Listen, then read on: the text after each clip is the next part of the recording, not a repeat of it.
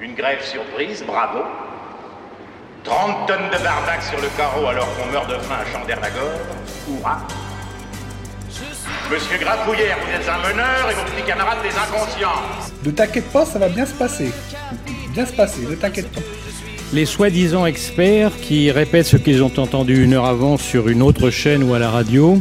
Et enfin les faux experts qui lancent des cracks en espérant faire le buzz. Comment réaliser 2% de gains par jour Ma recette pour gagner 10 000 euros par mois sans rien faire. La finance, on aime bien, mais il y a des trucs qui nous dérangent. Et c'est rien de le dire. Allez, c'est parti, premier podcast. Les signes noirs et ce qui va souvent avec les experts au costume vide.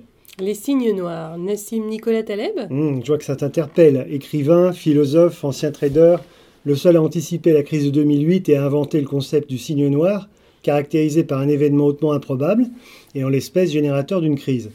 Tout ce qui va être dit ici est largement influencé par ses écrits.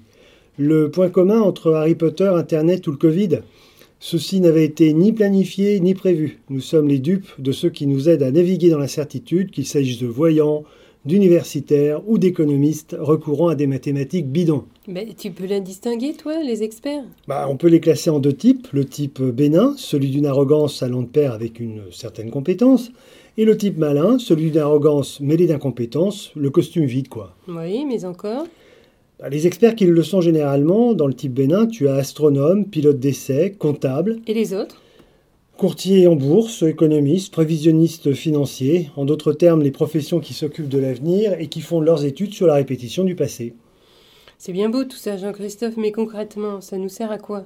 Bah, par exemple, quand il s'agit de placer son argent aujourd'hui, dans un contexte aussi particulier, tu admettras que ce n'est pas facile. Dans le domaine de l'économie, ce qui importe, c'est la perception qu'on en a à un moment donné.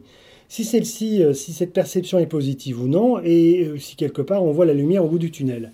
Prenons le Covid, c'est un signe noir. Oui, La perception que l'on en a aujourd'hui est encore euh, évidemment négative. Euh, la lumière au bout du tunnel, c'est quand euh, le monde sera déconfiné. Et sans être aveuglé par un optimisme débridé, on peut estimer ou on peut dire que dans un délai de 2-3 ans, on sera sorti d'affaires. Alors en synthèse, écoutez les experts que l'on nous impose euh, d'une oreille plus que distraite. N'écoutez pas les experts de la fin du monde, depuis la nuit des temps, euh, qui en ont fait leur commerce. Éteignez, si possible, et préférez Netflix à l'information immédiate.